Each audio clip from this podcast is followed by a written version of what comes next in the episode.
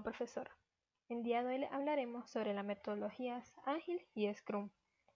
Para dar inicio, mi nombre es Uriel Magirón y les comentaré un poco sobre la metodología Ágil, en donde este es un proceso que permite al equipo dar respuestas rápidas e impredecibles a las valoraciones que reciben sobre su proyecto. Asimismo, esta crea varias oportunidades de evaluar lo que es la dirección de un proyecto durante el ciclo de desarrollo. Esta metodología surge como un sustituto a los métodos clásicos de gestión. La flexibilidad, la calidad y la necesidad de entregar proyectos y productos en cortos espacios de tiempo son una gran prioridad. Esta se originó en el año 2001 donde 17 desarrolladores que se autodenominaban anarquistas organizativos se reunieron en Snowbeard, en donde trataron sobre técnicas y procesos para desarrollar software. En la reunión se acuñó el término métodos ágiles para definir a los métodos que estaban surgiendo como alternativa a las metodologías formales, a las que se consideraban excesivamente pesadas y rígidas por su carácter normativo y fuerte dependencia de planificaciones detalladas previas al desarrollo. Esta metodología se caracteriza de la siguiente manera, donde mejora lo que es la satisfacción del cliente, asimismo mejora lo que es la motivación e implicación del equipo de desarrollo, también ahorra lo que es el tiempo como costes y hay una mayor velocidad y eficiencia. Mi nombre es Jimmy Castro. La filosofía ágil tiene efecto en muchos aspectos del trabajo en equipo y además es de aplicación universal, no solo para el mundo del desarrollo de software, aunque es en este ámbito donde ha tenido más incidencia. Desde el inicio de un proyecto, las, las metodologías ágiles son también un método de gestión de riesgo, ya que se trabaja con objetivos en función de los resultados. La incertidumbre forma parte del sistema que se entiende como algo natural, que le llevará nuevos métodos y procedimientos adaptados a las diferentes situaciones. Con el uso del enfoque Lean Startup como metodología ágil, Dropbox pasó de 100.000 usuarios registrados a más de 4 millones en 15 meses, gracias a la implementación de este. Grokit se fundó en 2007 para permitir el aprendizaje social, específicamente la preparación de exámenes.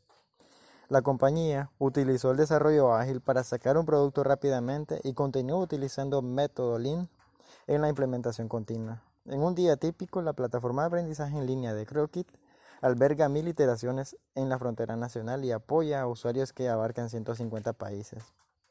Invu, fundada en 2004, es la comunidad de chat y disfraces en 3D más grande del mundo los miembros pueden conocer gente nueva, chatear y crear y jugar juegos con amigos.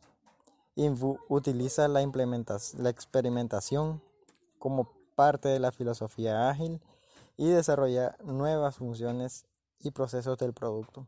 Invu ha alcanzado los 50 millones de usuarios registrados y una tasa de ejecución de ingresos anualizada en más de 40 millones de dólares. Finalmente, Arbark una compañía adquirida posteriormente por Google desarrolló un motor de búsqueda social. El producto permite a los usuarios hacer preguntas, principalmente subjetivas, que luego se distribuyen en el gráfico social para que los usuarios las respondan. Arbark probó el concepto ágil construyendo una serie de productos mínimos viables, cada uno diseñado para probar una forma de resolver un problema del cliente. Lo que se convirtió en Arbark fue el sexto prototipo que creó el equipo.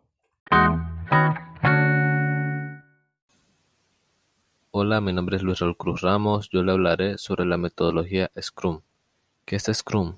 Es un proceso en el que se aplica de manera regular un conjunto de buenas prácticas para trabajar colaborativamente y obtener el mejor resultado posible de un proyecto. Este fue acuñado y definido por Ikuhiro Nonaka e Hirotaka Takeuchi en los años 80, cuando las principales empresas de desarrollo tecnológica empezaban a dominar el mercado y a definir conductas de trabajo.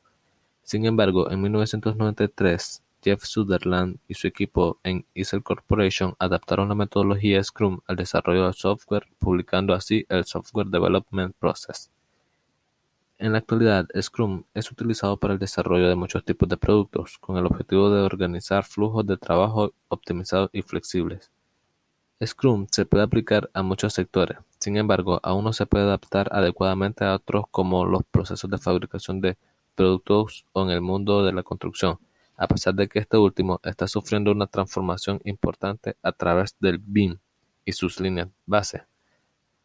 Como principales características tenemos que es liviano, iterativo e incremental, predisposición y respuesta al cambio, se trabaja colaborativamente y se van realizando entregas parciales, irregulares del producto final.